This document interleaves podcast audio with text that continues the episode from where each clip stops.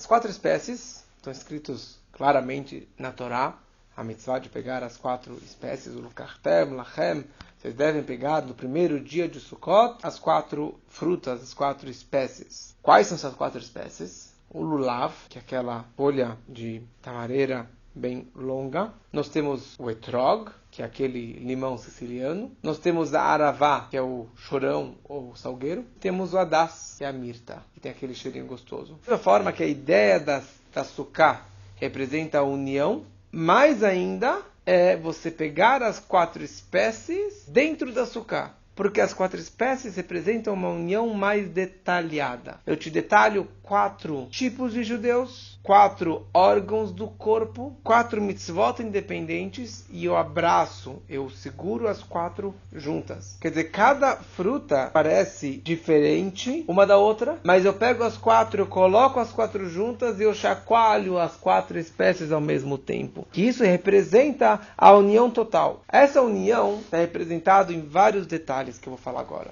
Primeira coisa, o lulav, que é a folha de tamareira bem longa, obrigatoriamente essas folhas elas têm que estar fechadas, abraçadas, unidas, representando a união. As folhas estão abertas, não é kasher este lulav. Nós pegamos essas quatro espécies demonstrando a união do nosso povo. Não interessa qual tipo de judeu que você é. Você é um judeu lulav, etrog, aravá ou adas. O etrog ele tem gosto, faz geleia de etrog depois de Sukkot. E ele tem um cheiro gostoso também. Isso representa um judeu que ele tem gosto e cheiro. Gosto é algo que só você usufrui, só você sente. E isso representa o estudo da Torá. Quando você estuda, só você está sentindo gosto. Não, ninguém mais sentindo este mesmo gosto que você sentiu. Quando você comeu uma maçã, só você sentiu o gosto da maçã. Mas ele tem cheiro também. Cheiro é algo que você pode compartilhar com os outros. Quantas pessoas podem cheirar um perfume? Quantas pessoas podem cheirar um etrog.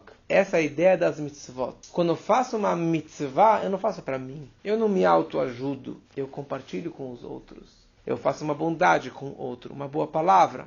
Eu dou um dinheiro, eu dou uma comida, eu ajudo, dou um conselho. Qualquer mitzvah eu estou compartilhando. Então o etrog representa um judeu que ele tem gosto e tem cheiro. Que o forte dele é tanto as mitzvot e tanto o estudo da Torá. O hadas mirta, ele tem um cheiro gostoso. Muitos usam ele como bessamim durante o ano todo para Havdalah. Isso representa um judeu que ele tem muito cheiro. Ele compartilha, ele faz muitas mitzvot, muitas boas ações. Mas o estudo da Torá não é o diferencial dele, não é o forte dele, não é aquilo que ele realmente se apega. Depois tem um judeu que ele é que nem o lulav. O lulav ele tem gosto. Nunca experimentei, mas ele tem gosto, mas ele não tem cheiro. Isso representa um judeu que ele tem muito estudo da Torá, mas ele não tem o cheiro. E o aravá, o chorão, representa, ele não tem cheiro e não tem gosto. Representa aquele judeu que ele não tem, que o forte dele não é nem as mitzvot, não é nem o estudo, não é, não está nem está aí, não está, não está, não está nem nenhum outro.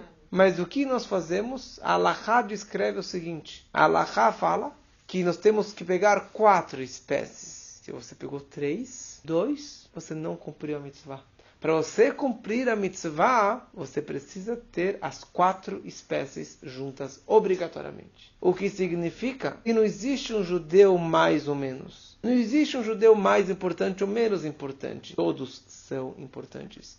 E se falta um único judeu, se um único filho está ausente, o povo está incompleto. A mitzvah não foi cumprida. Não é união. Para haver união, tem que ter todos os filhos tem que ter todos os judeus juntos. Por isso que nós fazemos, pegamos o lulav e etró com todos os judeus, tentamos fazer não só as quatro espécies, mas todas as mitzvot, cada um quanto que pode, com todos os judeus. Devemos fazer o melhor para aproximar todos os nossos irmãos. E aqui, na verdade, representa também quatro órgãos do corpo. O lulav nos lembra coluna. Também é uma pessoa que é estudiosa da Torá, que, é, que representa o lulav, ele é uma pessoa alta, uma pessoa tem inteira, uma pessoa com uma, uma postura importante da comunidade. O etró, que tem gosto e tem cheiro, ele nos lembra o coração, que é o órgão vital, que é o órgão mais importante do corpo. Isso representa o etró, que é tão valioso, que pode valer 400 dólares um etrog. O radaz, a mirta, que são duas bolinhas pequenininhas, nos lembram os nossos dois olhos. Também são os olhos órgãos importantes para você enxergar o mundo e enxergar as pessoas com o olho positivo. E o aravá, que é mais compridinho, representa a boca. Você saber cuidar da sua boca.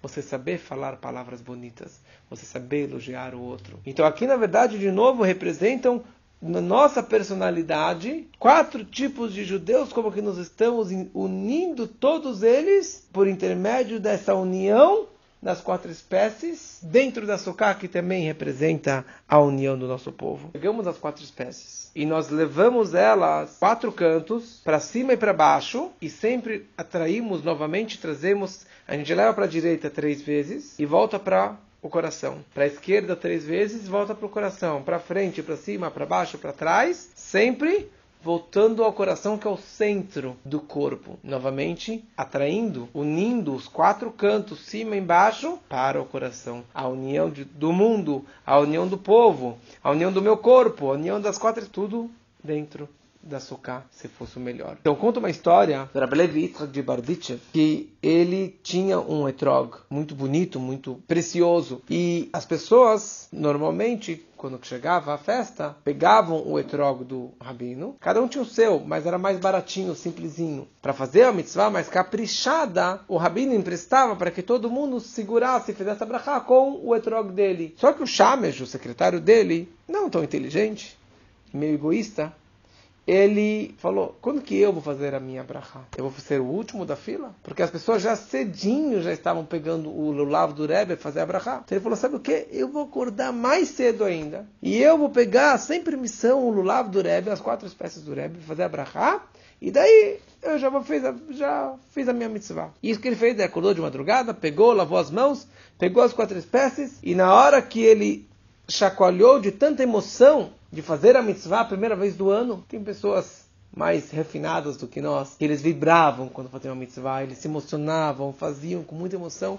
Ele estava tão emocionado, chacoalhando, chacoalhando a mão, de repente o etrog caiu no chão. E automaticamente o etrog, quando cai no chão, muito fácil de não ficar mais kasher. E principalmente tem o, o etrog, ele tem um, um talinho em cima, chamado de pitom, um bico muito fino, muito delicado, que quando ele sai da árvore com esse biquinho, tem que manter esse biquinho. Se caiu esse biquinho, já não é mais kasher. E caiu, já não era mais kasher. Ele ficou desesperado. Imagina, o Rebbe vai ficar furioso. O povo inteiro vai ficar furioso comigo, que eu quis ser egoísta e me precipitei e acabei estragando tudo. E ele, morrendo de vergonha, foi até o Rebbe e falou: Rebbe desculpa, mas sabe o que aconteceu? Eu queria fazer a mitzvah e aconteceu o que aconteceu. Só que Rebbe não era qualquer um. Rebbe Levi era conhecido defensor de Israel. Um amor gratuito, um, grator, um amor maravilhoso. E sempre que aconteceu uma situação meio negativa, ele conseguia reverter e ele olhava para cima e falava: Deus, olha olha só que lindo é seu povo. E conseguia reverter a situação pelo bem e julgar perante Deus favoravelmente perante o povo. Ele virou para Deus e ao invés de ficar nervoso, bravo e dar bronca, chamash, ele ficou muito feliz. Ele virou para Hashem e falou: Deus, olha só, que lindo seus, seus filhos. Olha como que seus filhos adoram as mitzvot. Eles são apaixonados por a mitzvot. Olha só o meu Shamesh, meu secretário. Ele arriscou em, em, em, estragar o etrog para poder acordar cedinho, para poder fazer a mitzvah o mais cedo possível. Olha só, Deus, seu povo é maravilhoso. Eles merecem um Shanatová E uma história muito engraçada também tinha um grande Hassid, um grande tzadik, chamava Rab Michal de Zlotchov. E esse Rab Michal, ele tinha um tefilim muito, muito precioso que vinha do pai dele, que era um grande tzadik também. E muitas pessoas queriam comprar esse tefilim dele, que era tão, tão precioso. Mas ele não vendia era priceless. Mas ele tinha uma miséria em casa, não tinha comida em casa, não tinha dinheiro. E a mulher sempre falava: Michal, venda o tefilim, a gente vai ter comida para as crianças. Passava fome, mas meu tefilim eu não vou vender. Chegou Sukkot e não tinha quatro espécies. Até que um dia um viajante passou pela cidade e ele tinha um etrog raro, pediu 50 moedas. Michal pegou o tefilim dele, foi lá, vendeu o tefilim dele, pegou as 50 moedas e comprou o etrog por 50 moedas. Chegou em casa feliz da vida, falou: Rebetz, minha esposa, olha só o etrog maravilhoso que eu comprei, olha só Uau, que bonito! Fala uma coisa, de onde você conseguiu o dinheiro? Porque não tem comida para as crianças. De onde você conseguiu esse etrog maravilhoso? Falou, ah, eu vendi o tefilim do Tati. O quê? Você vendeu o tefilim do seu pai para comprar um etrog que você vai fazer durante uma semana? Você tá mexendo? E ela foi lá e mordeu o bico do etrog, talinho, invalidando o etrog e atirou no chão de raiva. Tiramicho, um sorriso na cara, tranquilo, e controlou. Falou: Deus, se essa é a sua vontade, eu aceito, sem questionar nada. Não vou ficar bravo. Se isso aconteceu, é porque era para ter acontecido isso. Dias depois ele teve um sonho, o pai dele apareceu no sonho. Falou para ele: saiba que nos céus foi valorizado muito mais o seu autocontrole de não ter brigado com sua esposa, de não ter ficado furioso. Isso é muito mais valioso do que o preço que você pagou pelo seu tefilim. Seu autocontrole de não brigar com a sua esposa, de controlar a sua raiva. Faça realmente, durante a semana de Sukkot, todo dia fazer a brachá, vir à sinagoga, que nós temos o Lulav Man e que nós tenhamos um Aksameach, uma festa para todos muito feliz.